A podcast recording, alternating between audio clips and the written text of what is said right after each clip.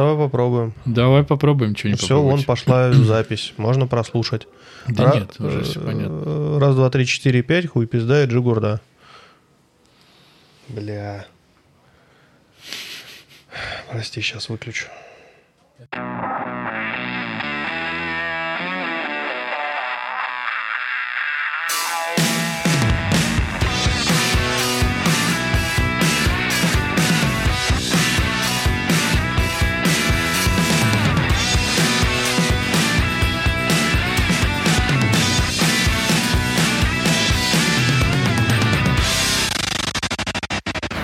Всем привет, и с вами второй выпуск подкаста «Не очень бешеные псы».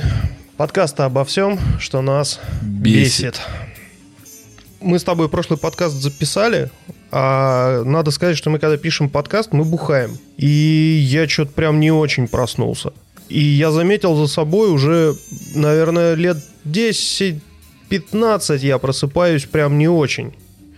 И я вспоминаю просто те веселые деньки, когда ты мог беспробудно пить три дня самые вообще ядреные вещи, на которые только хватало денег. Типа водка заваленка за 34 рубля, смешанная с лимонадом колокольчик. И с утра просыпался прям бодрячком, готовый вломить еще там пару стопариков. А тут ты прям встаешь и понимаешь, что вот жизнь, она уже кончается. Мне, мне очень это знакомо, потому что я буквально дня два назад, наверное, проснулся с ощущением, что я сейчас э, умру, и у меня еще хуже ситуация, потому что я много лет уже просыпаюсь тоже с ощущением, когда я много выпил, что, ну, все, это как бы конец. Но самое херовое, что в последнее время со мной происходит, что я начинаю думать, когда я еще лежу, и мне очень плохо, я начинаю думать о том, что я живу не ту жизнь. И что вот все, что я делал накануне, это ну в корне неверно. И что нужно немедленно бросить пить, нужно заняться своим здоровьем. Как вот ка- каждое такое утро себе обещаешь, все, я вот с этого дня вообще только, только есентуки. Ну, так как мы взрослые люди, конечно, обещания эти уже не даются. Они уже Это, даже... Ну что ты не мужик, давай по одной. Да. И там по второй, по третьей. А последний раз у меня это случилось после учебы в воскресенье, то есть, по сути, с воскресенья на понедельник. И я был инициатором, я сказал, чуваки, а почему бы нам не выпить по бутылочке, по стаканчику пивка? Ну, буквально здесь, э, недалеко. Все сказали, а давай. И закончилось это тем, что почти все разошлись, и остались мы втроем с моими одногруппниками. А один из моих одногруппников привел с первого этажа бара, в котором мы сидели, а мы сидели в двухэтажном баре маленьком, он привел ветерана афганской войны, угашенного абсолютно, в абсолютную, в абсолютную хламину, и сказал, что вот это Виталий типа Петрович или Виталий Николаевич. Он будет здесь жить. И он, сука, будет здесь жить реально, потому что, ну, как бы Виталий Николаевич в абсолютном умате сидел и на нас просто смотрел дикими глазами. Ему, Ловя вьетнамские флешбеки. да, ему наливали, он с нами выпивал, а, говорил, что мы, конечно, абсолютные долбоебы, а мы смотрели на него, снимали его на телефон. Я увидел Это потом... вот та самая грань, когда ты вот вроде ты еще ничего и такой, ну я свою дозу знаю, и вот буквально еще там два глотка, и все, ты уже прям такую дичь начинаешь творить. Ну, то есть, ну, просто представь себе, ты сидишь в баре, ну, ночью угашенный в умат, перед тобой напротив сидит угашенный в в умат ветеран войны, Виталий и, Николаевич и ты снимаешь его на телефон. И, и я увидел только видео, как нас снимали, и он рассказывал о том, что он пошел воевать, когда ему было 18 или 19. Мой одно- один мой одногруппник спрашивал, а был ли у него к тому моменту уже секс, и вообще, когда у него, у Виталия Николаевича, которому сейчас под 60, э, случился секс. А я спрашивал, и за это мне стыдно бесконечно, я спрашивал, а вы девятую роту смотрели? Боже мой, ты прям, ты прям с козырей зашел. Но, слава богу, Виталий Николаевич был в таком состоянии, что он вообще не, не зарегистрировал мой Входящий. вопрос. Да. И после этого ничего не происходит, а потом мы в квартире у Виталия Николаевича смотрим его награды на кухне. Но я помню, что перед этим мы заходили в спальню Виталия Николаевича, где планировала спать его жена, И тут зашли такие Мы. мы.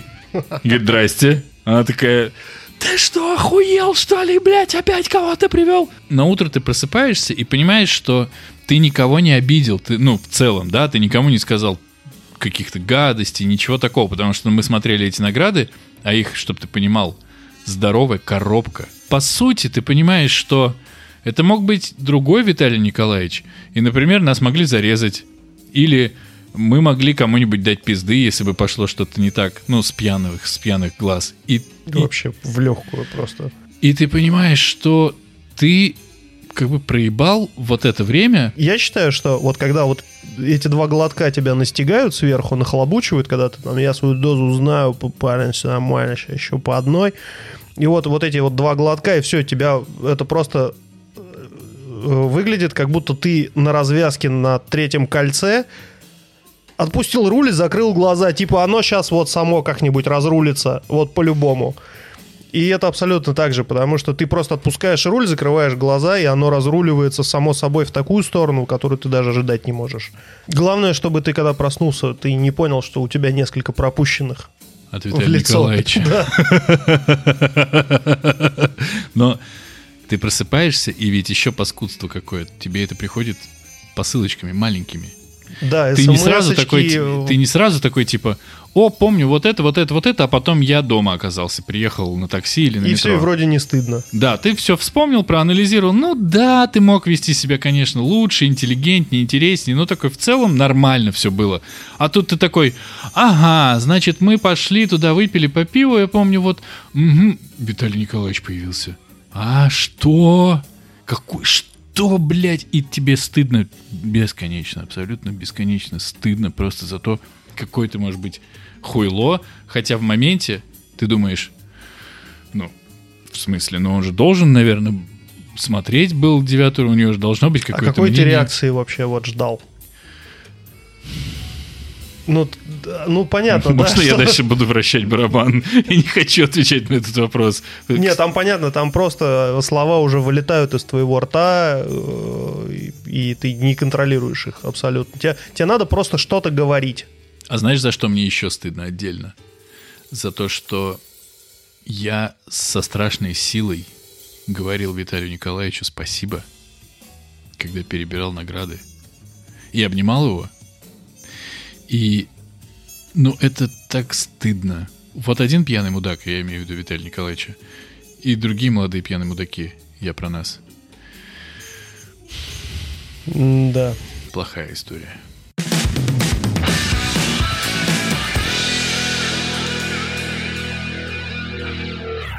Ты же играешь сейчас в God of War. Как тебе? Мне нравится. А поподробнее, если? Мне очень нравится сильно эта игра. Я в нее играю так прямо много часов или минут. Иногда даже не замечаю, вот сколько я в нее играю. Ты не хочешь говорить про God of War. Я просто не знаю, что сказать, потому что мне нравится. Давай зайдем со стороны Давай ты меня будешь спрашивать, а я буду интервью. Вот, рассказывать. э, графоний. Как тебе графоний? Абсолютно поебать. Но симпатично. Скажем, мне нравится... Я не могу оценить графоний, потому что у меня, не, наверное, не супер топовый телевизор для такой игры, типа не супер топовая плойка для такой игры, наверное. Вот. Но э, мне нравится разнообразие мира, который там есть, и вот, вот эти вот придумки с типа декорациями, или как это правильно назвать, мне очень нравится. А как по качеству детализации, ну, меня это мало интересует, потому что в динамике ты на это внимание такого не обращаешь. Согласен. Я правильно ответил? Вообще. Спасибо. Прям. А, смотри, я когда первый раз э, включал... Но тут надо понимать, э, наши дорогие слушатели, к которым мы обращаемся, что э, Димитриус прошел God of War Да. на, PlayStation 4 Pro. на, Харде. вот. А, на, я, на самой высокой сложности. а я играю просто на, На изичах. на среднем, на просто PlayStation 4 и, в общем, продолжайте спрашивать. Ну, в, в- в нашей э, разрозненной паре я геймер, а Денисочка скорее просто гей. Да, я геймер, а он... Как Sony PlayStation есть Pro, а есть Sony PlayStation. Вот Play. Со- Sony Play. Sony Play. Смотри, я когда первый раз запускал God of War, меня поразили находки геймдизайнеров. То есть игра начинается сразу с- без какой-либо заставки. У вас вот э, экран выбора опций, там новая игра, про- продолжить игру, с- сохранить, загрузить вот это вот все. То есть э, начальный экран выбора каких-либо опций. И вы нажимаете начать новую игру, и игра сразу начинается прямо вот с этой картинки. То есть вам показывают дерево, и сразу вокруг этого дерева начинает облетать камера. Это просто ебануться. И меня настолько это поразило. Я такой, воу-воу-воу, подождите, я тут как бы там выбор персонажа, там ввести- введите имя, э, настройте длину носа, пениса. Ты Ну, за вот бога что. играешь. Кто ты такой, чтобы настраивать его длину пениса? Ты червяк. Без сопливых разберется. Вот именно. Твоей длины у него пенис, нормально. Да. Если не больше. Так. И вот сразу начинается эта игра, и потом будут какие-то титры, вам что-то будут объяснять, но вот эти вот э, геймдизайнерские придумки, когда вас просто ну, берут за шкирку и кидают в котел, они очень классные, конечно. Первые 15 минут игры я занимался тем, что бросал топор, и потом нажимал кнопку возврата этот- этого топора и слушал, с каким смачным звуком он возвращается в ладонь. То есть вот это вот... Ух, мне прям очень понравилось. Ух, Я- блядь. Я ух, бля, можно еще раз. И я вот, я просто его бросал во все стороны вообще. Там в Атрея, ну, это сын, который бой. Первый файт, первое столкновение с врагом меня так зацепило, я понял, что это прям... э, они сделали шаг в сторону соус-лайка, то есть все вот эти увороты, то есть это уже не тупое месилово в стиле э, просто долби кнопку и старайся попадать по врагам, и тогда у тебя все будет хорошо. Нет, конечно. Но я просто долблю кнопки и стараюсь попасть по врагам. Максимально. А сейчас я дошел до такой степени охуения, что я просто от Рэя заставляю попадать по врагам, а сам просто бегаю и нажимаю квадратик. Вот чем хороша еще игра, тем, что они могут комбинировать ваши стили прохождения. Вы можете проходить игру даже не вовлекая Кратоса в, в игру. Да, у не вас там бегает да не пацаненок. можете, да come on, не можете. Ну- Ну, может, на hard ах ты что-то там можешь. Не, на, на хардах- моем нормальном на уровне ты сложности раз-таки ты не- должен все-таки ебашить сам. Что меня э, впечатлило, это тема, что кат-сцены встроены в игру. То Да. есть у тебя просто пропадает управление, камера ебошит, как в кино. И куда-то и- вверх взмывает, и, там что-то начинается. происходит, да, какой-то движ, и ты, ну, то есть у тебя не прерывается вот это ощущение, ш- ну, тебя не выкидывает как бы из процесса игры. Это- Это, Вовлеченность. это очень клево. Ну, я про это честно слышал до того, как я в нее поиграл, потому что я в нее играю сейчас, а вышла она в 18-м. Да. Вот. Но смотреть на это, ну, это прямо удовольствие. Для меня это не было каким-то откровением, как для многих, кто в играх в игры погружен, что, типа, ну, раньше God of War был вообще не близко не такое, а это, типа, совсем перезапуск, Да. это совсем что-то новое. Но тут, э, почему мы про God of War говорим в том числе, потому что одна из э, направленностей нашего подкаста, помимо того, что это история про то, что нас бесит, это история про то, что происходит с людьми возле 40. Да. Да, а нам возле 40.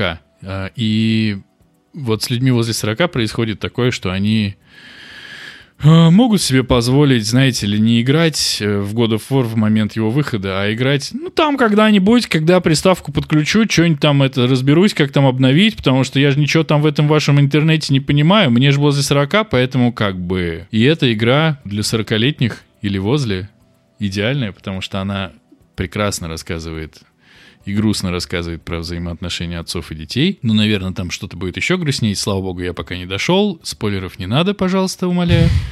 Вот, слава богу, комментариев опять Я же не уважа- будет уже. уважаю твое личное пространство. Тогда убери руку, пожалуйста. Нет, не убрал. По поводу, что бесит. Я God of War уже прошел, соответственно, я периодически э, поигрывал в сессионке. Это Anthem от BioWare. Там про джавелины. Чувствуешь себя как железный человек в них. То есть сама по себе игра очень неплохая, в том числе и синглплеер был неплох. А сейчас я играю, значит, сюжеточку. Это Final Fantasy 15. Отличная вообще road story про четырех пацанов в кабриолете, которые рассекают по стране и решают проблемы ну, каких-то обывателей. То есть кто-то где-то потерялся, его надо найти, кто-то, э, значит, у него машина закипела, ему надо свечу зажигания привести. Но что бесит? Бесит, что приходит дочь и говорит, папа, я хочу, чтобы мы поиграли в игру, где надо дернуть за хвост. А это, ну, чтобы вы понимали, Fall Guys. То есть, где вот 50 человек бегут, по какой-то полосе препятствий, и там ну, определенный процент из них в, в процессе выкидывает. Ты должен там ну, куда-то продвигаться, там следующий уровень, еще уровень. И это все реальные люди, то есть ты не с ботами играешь, а с реальными людьми. Все очень миленько выглядит, очень ярко, конфетно и жвачечно. Я такие игры не люблю, но дочь от них прям верещит от восторга. И вот, значит, ты весь такой погруженный в э, рот, муви такой, вы катите по стране в кабриолете, общаетесь, значит, на тему, что вот страна гибнет, значит, демоны по ночам выходят. Тебе папа! Я хочу поиграть в «Оторви хвост». И ты вот все, вырубаешь игру, в которую был погружен, и начинаешь бегать, отрывать хвост. Бесит. То есть, что получается, тебя дочь бесит? Нет, меня бесит, что в возрасте где-то около 40 ты уже не можешь себе позволить, как раньше, ну, просто засесть там, например, на трое суток, да, и пробежать игру. Я вот в Final Fantasy 15, чтобы не соврать, я уже играю второй месяц. При том, что вышла она лет пять назад. А у тебя было реально такое, чтобы ты сидел прямо неделями, днями? Да. Над чем? Bloodborne. Dark Souls. Dark Souls. Вот мой первый опыт Dark Souls, я еще думал, что за говно, почему все его так любят? Непонятно. Вообще несложная игра. И, и тут тебя как нахлобучило. Вообще несложная. Вообще несложная игра, кстати. А почему сейчас уже ноябрь, а я начинал в сентябре, да? Да, и ебаный рот этого казино. Тебе просто продохнуть не дают. Ты начинаешь погружаться в этот лор какой-то прям вообще гиблый. Такое ощущение, что тебя, ну, просто с каждым разом макают головой в унитаз.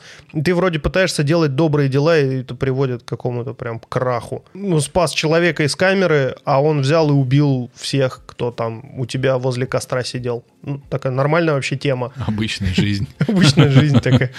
Ну, то есть прям гибло. И я сидел с Dark Souls первым, я еще думаю, что все от нее так сутки пятком. А потом я, ну, окунулся в эту пучину беспросветного ужаса, и, да, два месяца она у меня отняла. Ну, ты ее прошел. Да, на платину. И второй, и потом третий, конечно же, как только он вышел. Ты ебанутый абсолютно. Вообще. И я очень хотел играть в Bloodborne, я стримингом тогда занимался. Я был популярным стримером. Меня аж три человека смотрело. Я не смотрел. Очень популярный. И вот один из этих трех подарил мне PlayStation обычную. Нихуя себе! Чтобы Это я... вот называется «Выбирай подписчиков», блядь. Да, чтобы я прошел э, Bloodborne. Ну, я прошел Bloodborne и, в общем, отдал ее обратно. Хороший я подарок. Mm. Да, не стал ее у себя оставлять. Ну, потому что мне жена подарила PlayStation Pro, я посчитал, То есть, по, по логике, кто-то должен тебе подарить PlayStation 5, по идее. Ты, видимо, да. так смотришь на меня, что да. я... Да, ты, Блять. Я, я, я все еще жду. Ты же играл в uh, Tlou 2. О, о, да, я, да, я не хотел бы поднимать эту тему, она займет очень много времени. Если хочешь поговорить, можем. Это же постапокалипсис? Да, совершенно четкий. И я тебе скажу так, у меня с этим связана коротенькая достаточно история, так как я учусь в киношколе. У нас... Э... Да, чтобы вы понимали, Денисочка учится в киношколе. Да, кстати, я учусь в киношколе. В киношколе он учится. В школе кино. Московской. Блять. Вот. И у нас есть такой предмет, называется development короткого метра. Это значит, что нас за, берут за подтяжки и тянут от самого начала до самого, по идее, конца реализации проекта короткого метра, чтобы у нас получился дипломный короткий метр, типа со всеми пирогами, крутой, драматургически простроенный, классный. И титры в конце. Сейчас у нас этап, когда мы должны некой комиссии были рассказывать о наших историях, которые мы придумали. А у нас сейчас работают пары сценарист плюс режиссер, и мы вместе работаем, работаем, работаем, выдаем какой-то продукт, и этот продукт презентуем честной публике всей двум группам, получается. Сценаристы, режиссеры и плюс еще четыре куратора сидят и на нас смотрят. Ну вот, отдельное, конечно, развлечение наблюдать за кураторами, которые, когда слушают истории, вытирают себе лица, разбивают их фейспалмами, молча абсолютно, в тишине. Вздохов нет? Таких-то... Ника- Нет, они делают это молча, но это становится еще более почему-то То есть они молоды все-таки, да? У них не сопровождаются жесты звуками. Ну, иногда прорывается, они не настолько молоды. Я понял отсылку. Пасхалочка, черт возьми. Вот. И у меня история с моим сценаристом срослась вокруг постапокалипсиса как раз. Я не буду ее здесь рассказывать, но нас разъебали за то, что у нас нет того, того и пятого и десятого. И в пример нам привели The Last of Us первую часть, потому что там постапокалипсис и задачи героя, и драматургия простроены перфектно, и весь мир был в восторге. И, ну, именно вот по некоторым правильным таким вопросам, которые ты должен задавать в своей истории, там все было супер четко. И я понял, что вообще игры влезли, ну, сука, очень глубоко в нас всех. Очень глубоко. Вот, собственно говоря, если трогать Тлоу 2, тот самый The Last of Us 2, Без спойлеров. да, про него даже Тина Канделаки что-то говорила. Уж где Тина Канделаки и видеоигры? Да. Канделаки, это как Канделаки, это как тот чувак, который на каком-то радио выступал про Доку 2. Да, да, да, да, да. Вот про. он Можно умер. кишки тянуть 15 минут. Он умер, кстати. Ой. Непонятно вот эта огромная волна хейта в сторону The Last of Us, потому что... Там же лесбиянки! Слушайте, come on, ребят, ну вы чё? Мы ничего. Когда вы на этом застопориваетесь, э, на том, что «О, боже мой, там лесбиянки! О, боже мой, там геи!» Это не главная часть игры. Игра совершенно про другое. И сюжет про другое. К сожалению, я не могу рассказывать, потому что Денисочка не поиграл. Да и вы все не поиграли. Вас, вас шесть человек. Да, вы У нас же уже прирост. У- Увидели на превью лесбиянку и сразу такие «О, я не буду в это Я, играть!» кстати, знаешь, что хотел сказать быстро? Маленькая ремарка. Я сегодня Давай. гулял с собакой и подумал, что наша аудитория в идеале — это наши ровесники. Это мы. Наша аудитория — это мы. Блядь. Я и ты. И мы, кстати, довольны продуктом. Вполне норм Я, получается. я бы, со- ну, я бы нам занес. Но наша аудитория — это наши ровесники.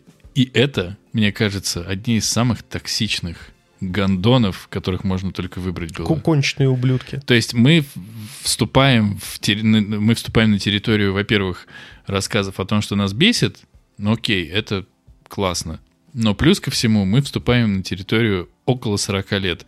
Нам 36 и 37, а около 40 нам будет еще лет 6. Ну, Я там- думаю, что вот сейчас первый выпуск, э, когда выйдет, мы будем во время второго читать комментарий, э, во время третьего читать комментарий к первому, а потом ночью просыпаться с криками «А, они на деревьях!» Джонни, блядь, Джонни. Там накидают вообще просто тебе. Ну вот, это просто я подумал, вот что как раз разговоры про лесбиянок э, в играх и вот это все, это... Ну, я надеюсь, у нас, конечно, не будет такого в- в наш, среди нашей публики и нашей аудитории, но что-то мне подсказывает, что Будут. после моего спича про токсичную 40-летнюю аудиторию считаешь, что The Last of Us 2, да равно как и первая часть, стоит того, чтобы не играть? Обязательно. Это вот одна из тех игр, в которые прям must-have надо поиграть. В трех пунктах. Почему? Без спойлеров, просто вот три пункта буквально двумя-тремя словами. Первый — история. Второй — геймплей. И третье — эмоции. Это вот История и эмоции, это же... Нет, нет, нет, нет. История это то, что открывает для тебя что-то новое. Ну, ты вот как книжку там читаешь, фильм посмотрел.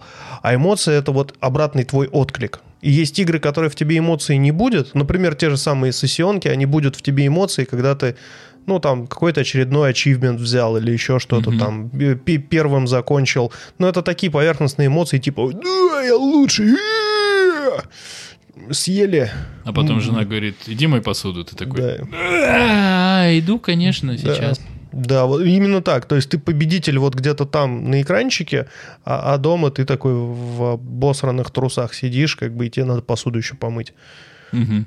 А вот здесь совершенно другой тип эмоционального отклика. У тебя начинается сопереживание. Ты в сессионках не сопереживаешь э, нарисованным человечком, а здесь ты прям погружаешься, ты начинаешь думать, а вот как себя этот персонаж чувствует, а вот что он сейчас испытывает, а что бы я на его месте испытывал, и вот это начинает тебя просто разрывать. И тут приходит твоя жена и говорит... Говорит, иди посуду помой. Долбоеб, это же просто единички и нолики. Ты такой, да сука! Не, ну, например, вот э, взаимосвязь вот этих вот трех. То есть мы можем ее представить, я не помню, как эта диаграмма называется, это просто вот круг, э, э, в котором будет написано геймплей, еще один круг, в котором написана история, и третий круг, в котором будет написаны эмоции.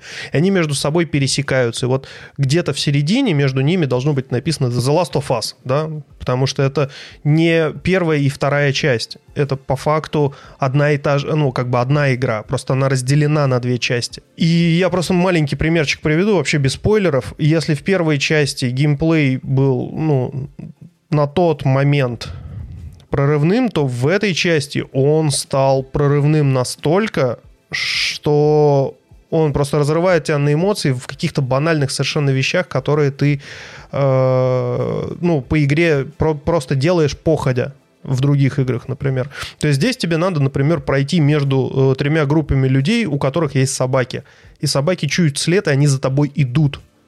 И тебе надо собак убивать, например. Это плохая игра. И ты убиваешь собаку, и ее хозяин, ты понимаешь, что это нарисованный человечек на экране, но ее хозяин начинает звать ее по имени, когда обнаруживает труп, он не вскакивает и начинает тебя искать, да, он сидит и плачет рядом с ней. Так, все, ладно. То есть это прям жутко, или когда ты там э, в паре кого-то одного убиваешь, второй начинает кричать там, о, Анна, нет, Анна, чертов ублюдок, и уже начинает просто там из автомата лупить во все стороны, даже не зная, где ты находишься, он просто, ну, как бы, они настолько сделали классно вот эти вот моментики, от которых прям сердце разрывает. То есть ты даже в банальных каких-то геймплейных мелочах у тебя просыпаются эмоции. Я Про считаю, что моментики.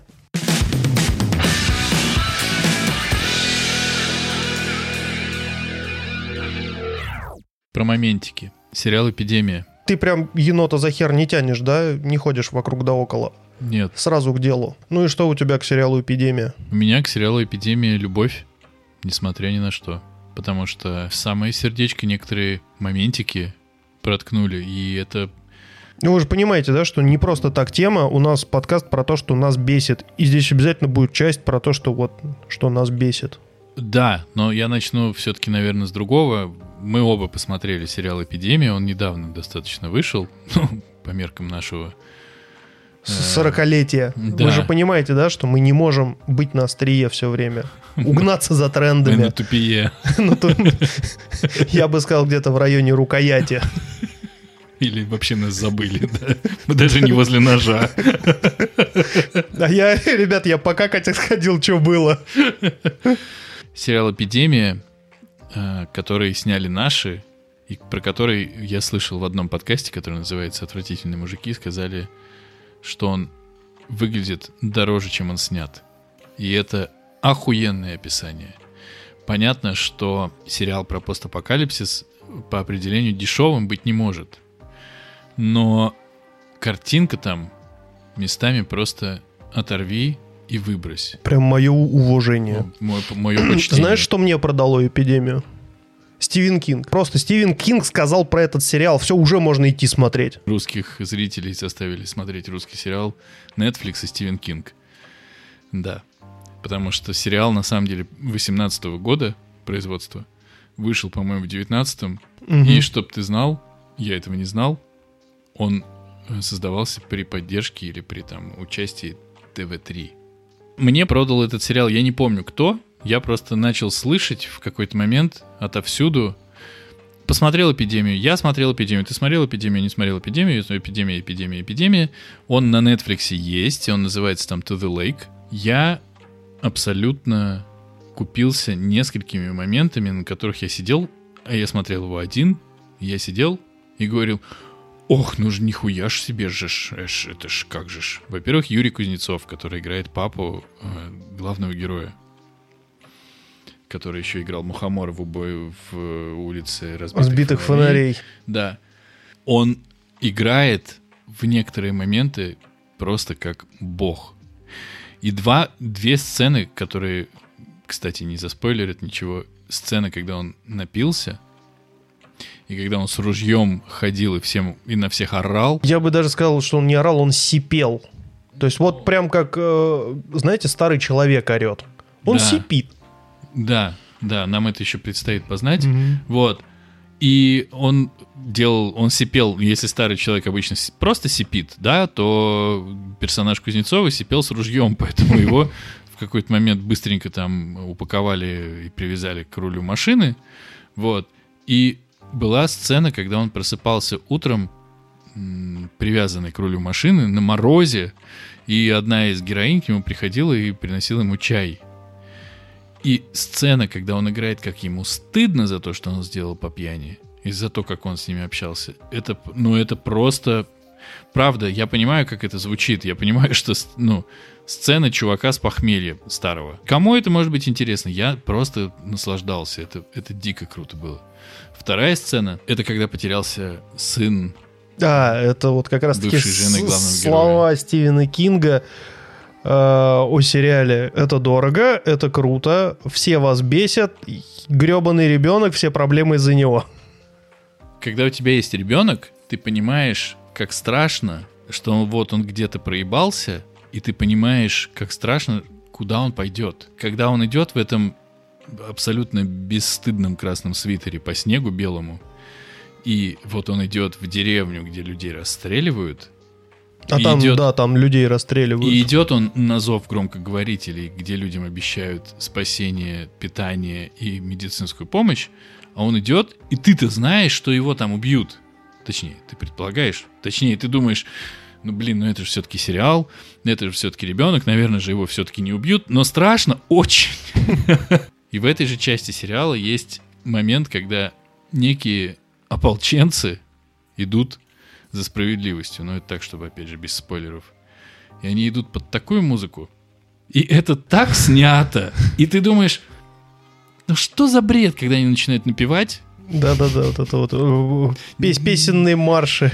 и ты понимаешь, что они напевают. Думаешь, ну, господи, это так притянуто за уши, а потом под эту съемку, под эти крупные планы тебе включают настоящую эту песню, и ты думаешь, ебаный ты свет. В принципе, сериал, ну, ты смотришь на него, ну, все люди, которые там играют, кроме, Ты их уже наверное, где-то видел. Ну, э, скорее так, ты их видел, ну, где-то там еще в сериалах. Мгм. Да, главный герой, которого, которого играет этот Кяру, Кирилл Кяру, его, у него Мгм. фамилия Кяру, он, он играл в сериале «Нюхач». Ну, как бы сериал «Нюхач». Первый Всё. раз слышу, честно. Ну, а это типа есть такой сериал, и он там «Нюхач». а есть вот. Нюхач 2. И даже, и, по-моему, 5. Вот. Я обожаю вот эти вот. А ты смотрел «Слепой против бешеного»? И у тебя сразу вопрос, интересно, а какой? Вот первый и у тебя край это девятый. Вот между первым и девятым, какой именно тебя интересует? В каждом из них 36 серий. по- по по 45 минут. Вот. А тут появляется Александр Яценко, который вообще-то, ну, достаточно себе топовый актер, который играл, ну, в больших фильмах, ну, там, в той же «Аритмии», достаточно недавний. Вот. И, по-моему, еще в чем-то. То есть он актер передних планов, прямо он главных ролей, серьезный актер. Он появляется, и ты такой думаешь, что? Яценко? Что еще дальше будет? И дальше будет Михалкова. Ты такой, что? И последний момент я быстро скажу. Сцена, по-моему, в пятой серии или в четвертой в больнице, заброшенной уже, точнее покинутой, где лежат трупы. Серия начинается с кадров изнутри этой больницы. Камера идет по коридору, заходит в палату, проходит по палате, показывает два трупа, которые там лежат, выезжает на улицу и останавливается прямо перед машиной скорой помощи, в которой есть Яценко, которая подъезжает к этой больнице. И этот проход длится минуты полторы. И я как И снято одним планом, Да. без, без монтажных склеек. это, нет, это по-настоящему снято одним планом без монтажных склеек. Они придумали, я примерно могу предположить, как это сделано, но это все равно очень красиво. Просто очень красиво. Тебе все вместе, тебе показывают, в какую жопу машина с Александром Яценко и его водителем приезжает. А он этого еще не понимает. И вот, вот как это показано без единого действия внутри кадра, кроме вот изменение положения камеры. Пока вы думаете, сглатывать вам или сплевывать после вот этого излияния Дениса в вашу сторону о приятностях этого сериала, я немножко попытаюсь сконцентрироваться на том, почему я смотрел этот сериал не без отвращения. Начнем с кладбищ с крестами. Да нет. Дело в том, что меня бесят прям все в этом сериале. Баба-истеричка, другая баба, которая думает, что она владеет ситуацией. Еще одна баба, которая вот типичная баба абсолютно быдловатый мужик и мужик, который не быдловатый, но ему для выживания надо становиться быдловатым. Его батя, который прям, ну реально вот типичный батя, это вот тот, который э, жрет острое хрючево и пердит так, что обои отклеиваются. Он знает все, он может вам из говна и палок собрать э, звукопоглощающую систему, которая вам рыбу наловит и кофе сварит При с утра. этом он алкоголик. И при этом он как бы синяк. Ну, он прям бухает. И они так бесят все, и хочется, чтобы вот они уже сдохли все, или как-то это закончилось, потому что они совершают какие-то абсолютно нелогичные поступки. Но пример. Как- какие-то поездки эти на машине туда, потом обратно, потом снова туда, потом снова обратно. Потом вот с этим мы дружим, а нет, мы с ними не дружим, нет, давайте мы с ними все-таки дружим. Куда мы едем? Давайте мы вот едем туда. Нет, на самом деле мы не едем туда. А давайте мы этим скажем. А давайте мы не будем им говорить. Ой, а вот этих убивать или не убивать? В общем, вот это вот поведение, э, скажем так, у персонажей, оно в принципе в книге такое, потому что если... читал? Да. Серьезно? Да, если э, сравнивать с книгой, персонажи переданы достаточно четко. Книгу я читал э, реально проматывая. То есть вот прям несколько страниц прям берешь скопом, перелистываешь, потому что, Можно вопрос? да, Это то, что меня не оставляло в покое весь сериал. А там мертвые просто мертвые? да. Бля. Продолжай. Э, не в первой, не во второй книге, а их две книги. Это Ван Гозера и «Живые люди». Нет э, какого-либо, скажем так, э, заострения внимания на заболевших и зараженных. Что они вот прям какие-то не такие. Ну, то есть они просто болеют и в какой-то момент там умирают. И пока они находятся в состоянии болезни, с ними немножечко э, не то что-то происходит. Возможно, они как-то чуть более агрессивны. Ну, то есть, может быть, это впоследствии будет раскрыто. Ждем третью книгу. Подожди Но- секунду. То есть- Опять же, я просто закончу мысль, что книгу писала женщина, и она писала ее э, в стиле взгляд на постапокалипсис с точки, ну, скажем так, на разворачивающийся апокалипсис с точки зрения женщины. То есть писала авторка. Вы должны это понимать, и, ну, либо вы это принимаете, либо нет. Потому что очень много размышлений о том, что вот я как женщина, я смотрю на эту ситуацию вот с этой стороны, и я чувствую себя вот так вот. И этому посвящено там, ну, без э, кривления душой страниц 20 рассуждений женщины о том, как она воспринимает вот то, что произошло на двух страницах до. У вас две страницы экшена и потом 20 страниц рассуждений о том, как это повлияло на, вот, на нее как на личность. Но в книге все по-другому, поэтому хотите новый experience, читайте книгу, она действительно чуть по-другому. Смешно звучит, да? Обычно раньше было как? Ты прочитал книгу, тебе говорят, хочешь новый experience, посмотри кино. Да. Сейчас ты смотрел «Эпидемию»? Да, у него же книга есть.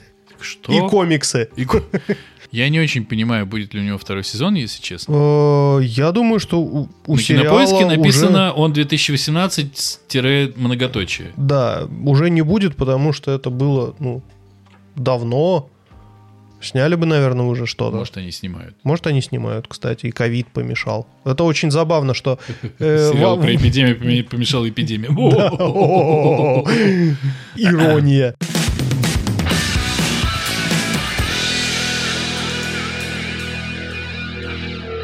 Я хотел с тобой, знаешь, что обсудить? Насколько ты себя ощущаешь хорошим родителем в общественных местах со своим ребенком? Бро. Прям за живое задел, да? Я Прям- себя, я себя ощущаю охуительным родителем. Я клянусь.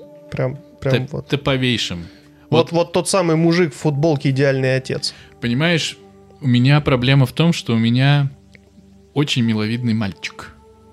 И этот миловидный мальчик очень мало говорит. Если он говорит, он говорит «да», «нет» или «пока». Когда его спрашивают «как тебя зовут?», он просто смотрит и хлопает глазками. А когда его спрашивают «ты будешь вафельку?», он говорит «да». А когда его спрашивают «ты будешь круассан?», он говорит «нет». А потом он просто уходит и всем машет и говорит «пока». И все говорят «ну это же чудо». Это, кстати, ну, рецепт, мне кажется, успеха. Говори меньше, получишь больше. Потому что его обожают все, кто с ним начинает общаться. Потому что он ничего не говорит. Ну, не может сказать «тетя жирная» или «дядя дебил». Ну, типа того. Дяди пахнет. Дядя пахнет. То есть получается, что он, ну, на кайфах. И все, когда с ним общаются, чувствуют себя на кайфах. А так как я с ним общаюсь как с э, взрослым человеком, я его спрашиваю о чем-то там, мы о чем-то договариваемся. Я поэтому такой классный папа. Потом он поплачет, потом он, э, мы все друг друга будем не понимать. Неважно, в моменте, когда мы покупаем ему вафельку или круассанчик, все довольны вокруг. Все на чили и на кайфах. Поэтому, да, я себя чувствую охуенным родителем на публике. Да, тебе, конечно, с этим повезло, потому что у меня немножечко другая ситуация, она совершенно радикально просто от твоей отличается. У тебя дочь. Да, у меня, во-первых, дочь. И есть жена.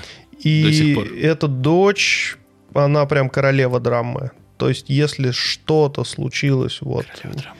Драма Queen. Драма Queen если что-то случилось не так, как она планировала, вот на ближайшие пять минут она запланирован, запланировала то, что произойдет вот это, вот это и вот это, и ты в какой-то момент вклиниваешься со своими взрослыми заморочками из разряда «не надо снимать штаны посреди кафе», а она уже запланировала, что она вот сейчас сейчас снимет и будет бегать голопопая.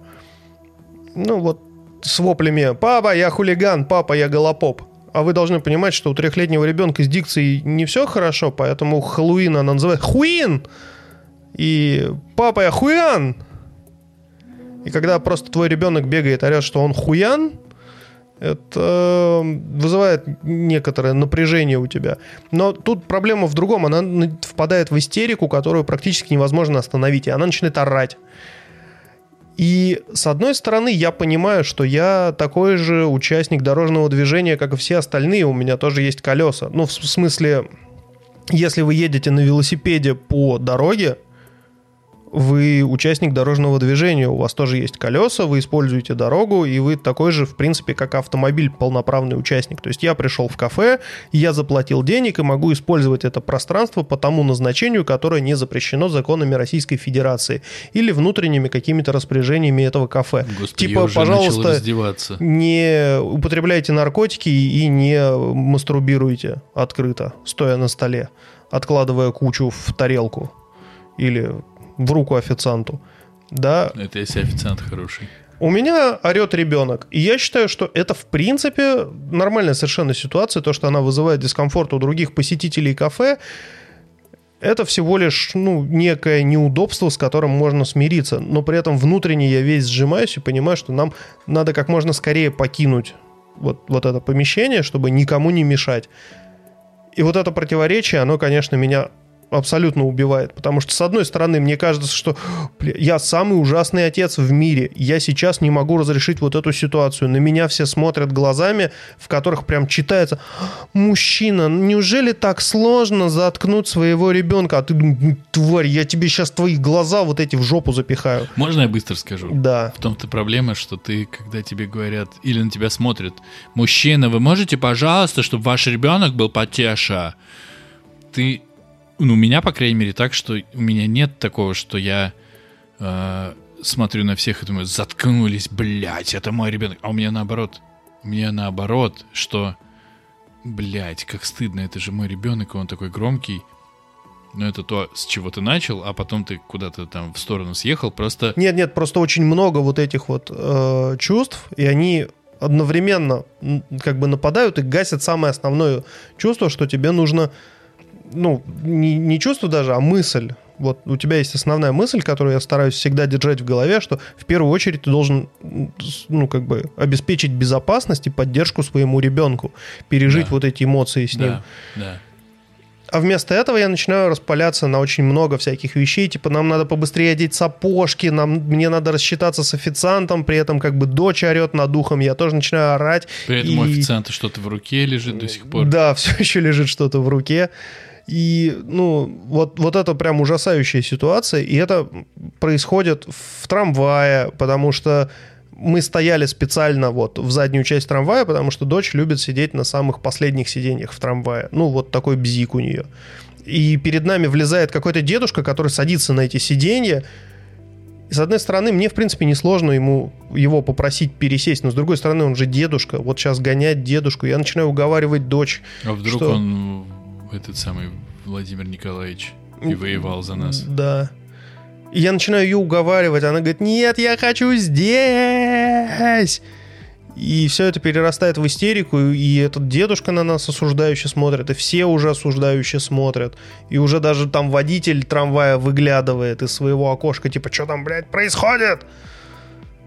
И вы просто сходите на остановке и как бы еще одну остановку идете пешком, потому что, ну, вот, вот не сложилась поездка. И столько вот этих мелочей, которые накладывает на тебя общество, которых на самом деле, на которые не стоит обращать внимание, потому что я вот таких осуждающих взглядов, например, э, в Испании не видел. Я возил дочь в Испанию, она могла там орать, носиться. Все очень просто. Макать голову в фонтан. Все улыбались ей. Все и очень так, просто. А, какая милая девочка как и в прошлом выпуске, супер короткое объяснение. Просто они не понимают русского языка. Она наверняка говорит, какая красивая Испания, как ей нравится вот в нашем городе. М-м, такая девочка классная. И так громко об этом сообщает. Чтобы всем. все услышали. Спасибо тебе, девочка.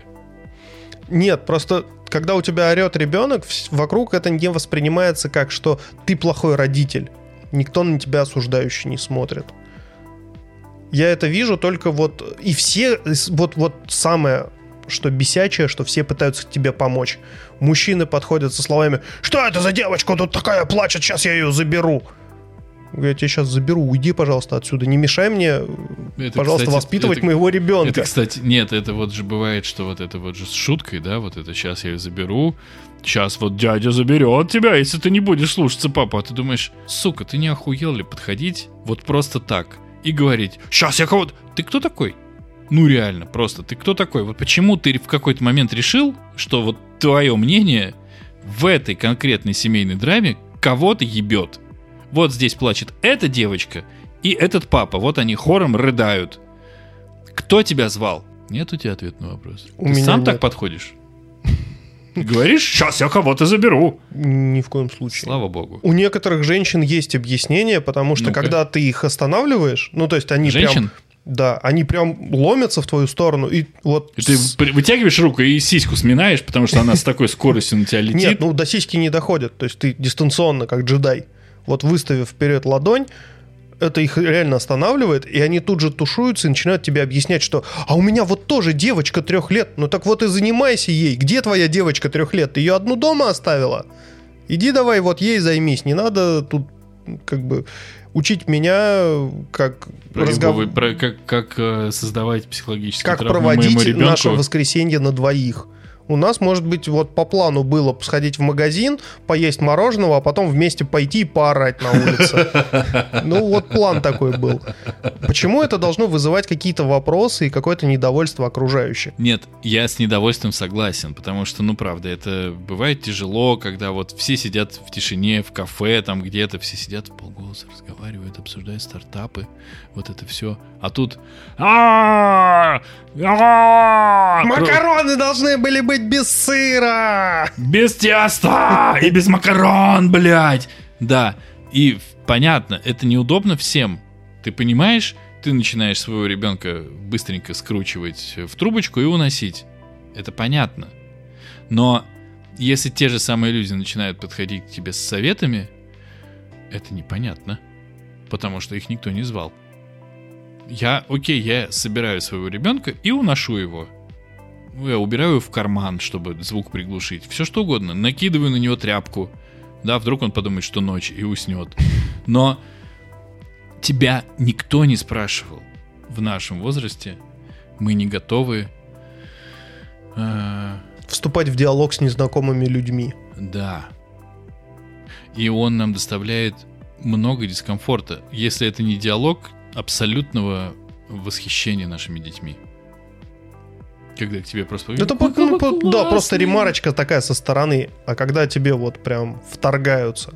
Да, и вот э, это, ну, однозначно это бесит. Это просто... Ну, это все равно, что представляешь, к тебе п- просто на улице рандомный человек подошел, такой, а чё ты? Да. А ты такой, да, действительно, а чё это я? Че это я? Чё это вот? Пойду-ка да. я нахуй отсюда. Да.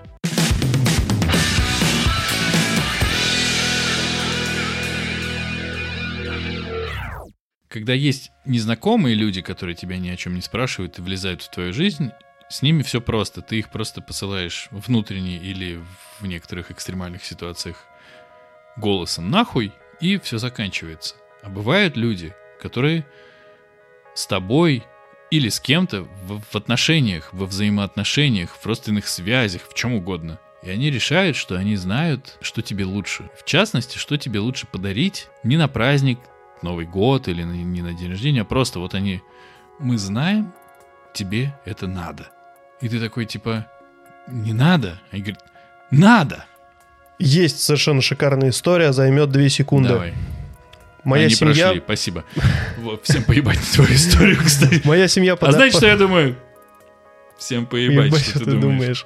Моя семья по- постоянно дарит мне подобные подарки. А, например, Ты мне дарил такие подарки, кстати. я тебе тоже дарил. Да, я, это вот все оттуда идет, из детства глубокого. То есть, когда Я понял ты, теперь, ты- ты- откуда. ты вроде морской биолог, человек науки, и тут тебе приносят э, заряженный браслет на четырех источниках Казахстана, и заряжен он, вы не поверите, на успешность в бизнесе, максимальное мужское оплодотворение, Мужчин. Да, не знаю, ну там просто написано ну, максимальное мужское оплодотворение. Я не шучу, там прям на этикетке так Да написано. какие шутки ты тут уже? Максимальное мужское оплодотворение и еще какая-то херня. Вот, ну вот типа 4 пункта, на которые заряжен этот браслет. Топ. Я, я залез на сайт, и у них реально есть много разных браслетов. На открытие косметического салона браслет. На что- Идеально. вообще просто бомби. Я считаю, захотел открыть салон, залез на сайт, заказал. Я бы заказал, но вы знаете, сколько он стоит? Он стоит 16 тысяч рублей. Ну, вообще, То есть- косметический салон стоит дороже. Это хорошая инвестиция, бро. Я эту всю речугу к чему подвожу? К тому, что взрослые люди, Пожилые. пожилые, тратят последние деньги на покупку вот таких вот Ну заряженных ладно, браслетов. ладно, там. Ну, come on, давай так, у меня мама всю жизнь работала преподавателем за 11, за 10 с половиной тысяч рублей. Это если вот на современные переводить, это вот минималочка. То есть ей пришлось полтора месяца откладывать деньги. Скажем так, вот всю зарплату за первый месяц, еще пол зарплаты за второй, чтобы купить браслет для сына. Заряженный аж на 4 параметра. Мама подарила. Продал нахуй на Авито за 7. Самое смешное, буквально вот на второй день позвонил человек, приехал без вопросов, вообще просто забрал. А не был один вопрос, а вы не надевали? Я говорю, нет. Вообще, в упаковочке. И ты такой, а на самом деле надевал. Быстро мужским оплодотворением воспользовался. И все, быстренько продал, нормально. все. Есть история среди моих знакомых, я так скажу, когда а, один ребенок, взрослый ребенок, половозрелый ребенок, самостоятельный ребенок, решил своим родителям подарить собаку. А у, родителей этого ребенка за два где-то месяца до предполагаемого дарения умерла собака, которая прожила с ними, которую они любили. И вот этот ребенок решил подарить собаку. И двумя, буквально тремя сообщениями э, обмолвился об этом со мной, на что я сказал, ну стоит все-таки их спросить, хотят ли они собаку. На что я получил ответ, что да, конечно, хотят. Ну, у них же вот буквально недавно была собака, и они же так страдают сейчас без собаки. Я говорю, но ведь это собака, это же не телевизор, это же не то, что точно примут. И не то, что Ну, просто типа, да, поставишь... если у тебя телек сломался, второй, ну, как бы, новый телек, это прям тема. Или даже если, холодильник. даже если не сломался, ну, с этим можно что-то решить. А вот собака — это живое существо, ну, в общем, со своими какими-то там штуками. Я говорю, может быть, все-таки стоит хотя бы намекнуть. Да нет, такая собака, она всем собакам собака, она прямо там зайдет, отлично. Это же щеночек такой. Ну и что? Послали нахуй потенциальные получатели собаки. Сказали, что, блядь, ни в коем случае, блядь, собаку никакую, чтобы близко здесь не было. Потому что, я понимаю, потому что смерть собаки это очень тяжелая история. Это очень грустно. И еще подписаться на несколько, допустим, на 10, 15 в хорошем раскладе лет, чтобы потом эту собаку, ну, просто потерять, я бы не стал. У меня есть собака, я его очень люблю, этого своего собака, но я бы не хотел больше заводить собак. Я бы хотел сделать какой-то перерыв. Когда ты даришь подарок, мне кажется, очень важно, чтобы ты понимал, что люди действительно хотят. И что люди действительно готовы принять. Потому что вот, вот эта вот история, когда «Да не, бро, да тебе это надо, вот смотри, браслет прям на собаке надет». Ты такой «Что? Куда?» Э, Ребят, ну, на самом деле, живем Представляешь, тебе бы подарили собаку, у которой бы она была бы еще щенок, у нее бы где-то вот на поясе был бы браслет заряженный на мужское оплодотворение, и ты такой типа это комбо, и тебе вообще некуда деваться. А браслет ты кое-как срезал с самое, собаки. самое ужасное, знаешь, что они же периодически пишут такие, ну что, носишь собаку. собаку? Ребят, живем в век цифровых технологий. У меня было две кошки, обе уже ушли в страну серых мышей. Знаете, что я купил? Не третью кошку, нет. PlayStation. Ну, это уже было еще во время кошек. Робота. Энки Вектор. Он ездит по столу, пищит, отвечает тебе на вопросы какие-то, узнает тебя по имени, смотрит тебе на лицо. Его можно гладить. Он реагирует на это. Это, ж- это прикольно. Вот, вот это классно.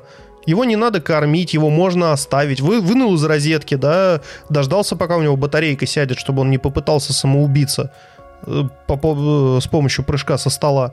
И все, оставил его спокойно, уехал в отпуск на 7 дней. Попробуй кошку на 7 дней оставить. Я собаку, когда мне ее дали на передержку на неделю, оставил на 8 часов, она мне вскрыла дверь. Хатика гребаный. Да, действительно, надо думать. Надо Пи-пи. думать и надо...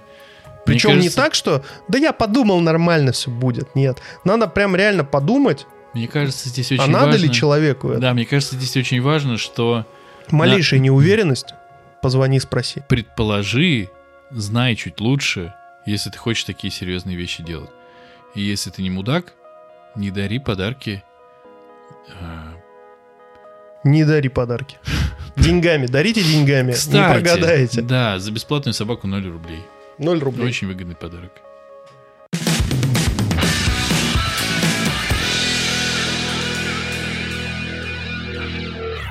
С вами был второй номерной выпуск подкаста «Не очень бешеные псы», подкаста о том, что нас Бесит.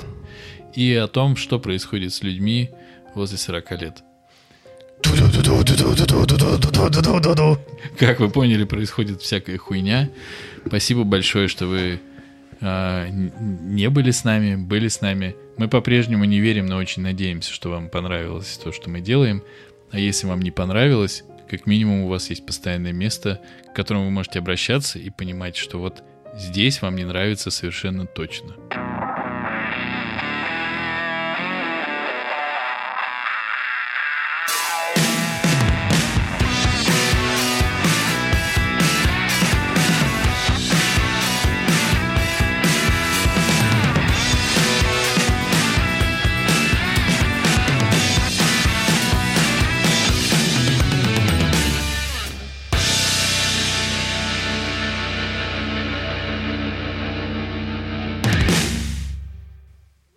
Идите нахуй. Да, блядь.